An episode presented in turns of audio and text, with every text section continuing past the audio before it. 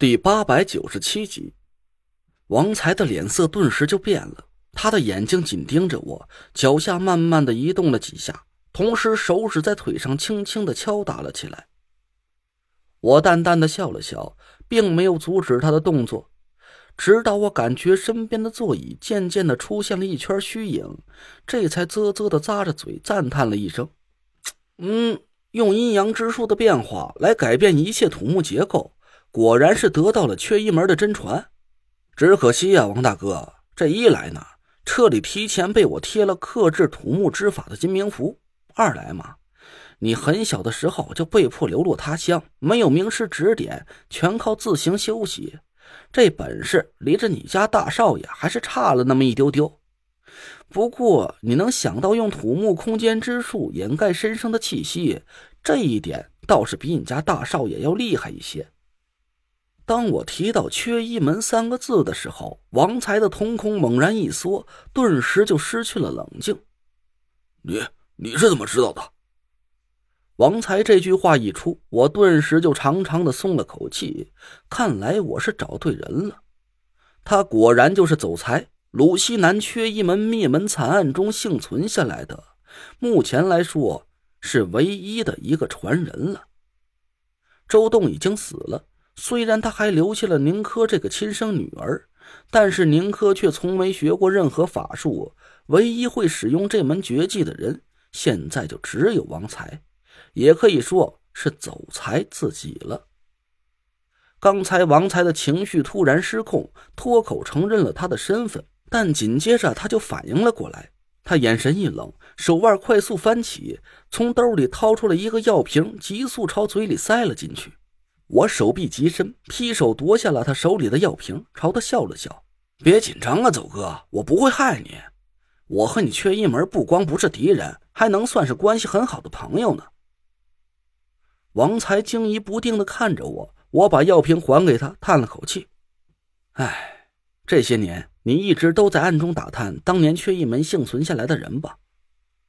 王才沉默了半天，慢慢摇了摇头：“死了。”都死了，你说你认识大少爷是骗我的吧？老爷死了，我父母死了，整个走家的人都死了，满地都是尸体。大少爷也……王才深吸了一口气，我奇怪的看着他。你说的大少爷是不是叫周？哦，走动。我不知道，我只记得我叫他大少爷，但我不知道他的名字。王才长呼了一口气，慢慢的平静了一下。唉，当年家里发生了灭门惨案，那时候我还小，不懂事只是亲眼看着父母都没了气儿，我吓得一直哭个不停。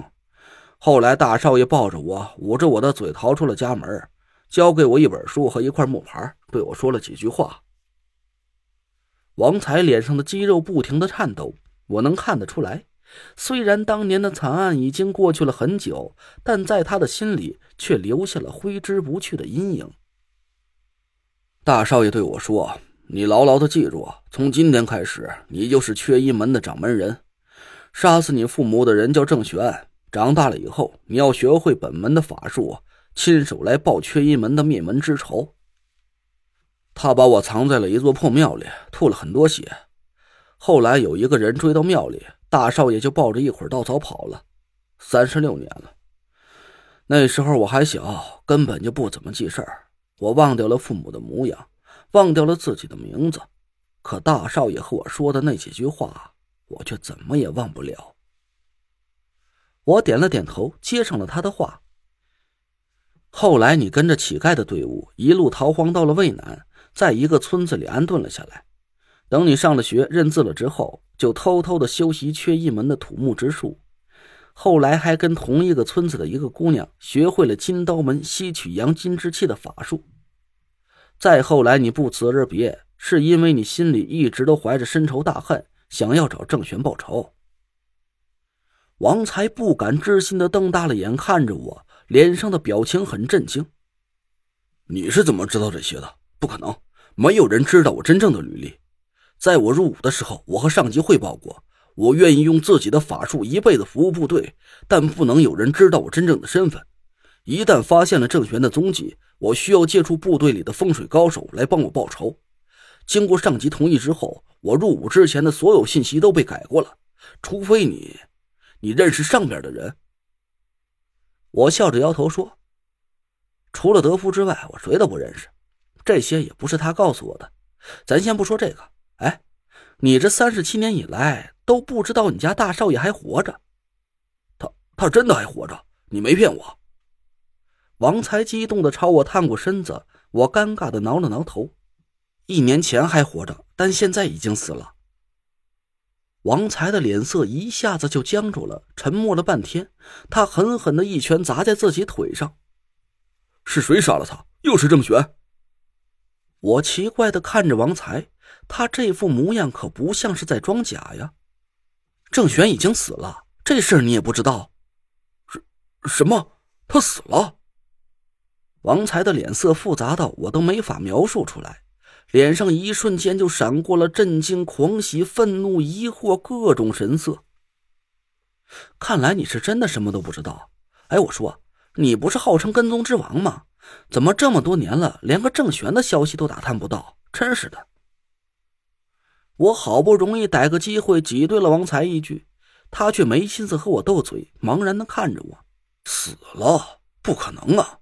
我刚进部队的时候，一来是没机会出军营，二来是我的道行还不到家。可自从我进了四号仓库，最近这十年，我一有机会就去湘西打探郑玄的消息，却一丁点线索都找不到。你是怎么知道他死了的？靠！合着你委屈自己当了个管肉菜饮料的四号仓库库头，就是为了有机会出军营去找郑玄呢？我总算是明白了。王才身怀绝技，按说绝对不至于当个管后勤的芝麻绿豆官。原来他是想利用部队里的神秘力量，帮他去报当年的灭门之仇，这才狠心抛弃了叶妈，许诺一辈子留在部队里，心甘情愿的当了个四号仓库的管理员。我没骗你，一年前你家大少爷还活着，当时郑玄也活着，他就是我和你家大少爷联手杀死的。我从头到尾仔仔细细的对王才说了一遍我和周栋跟郑玄决斗的经过，他脸上的震惊神色也从头到尾的保持到了我停下了嘴。一年前是不是刚开春的时候？大概是二月初。我仔细回想了一下，点了点头。哎，对对，就是那个时候，山上的雪还没化呢。你这又是怎么知道的？我。我也说不上来，好像是，又好像不是。我奇怪的看着王才，他一会儿咂嘴，一会儿摇头的，苦苦思索了半天，伸手从脖子上摘下了一样东西。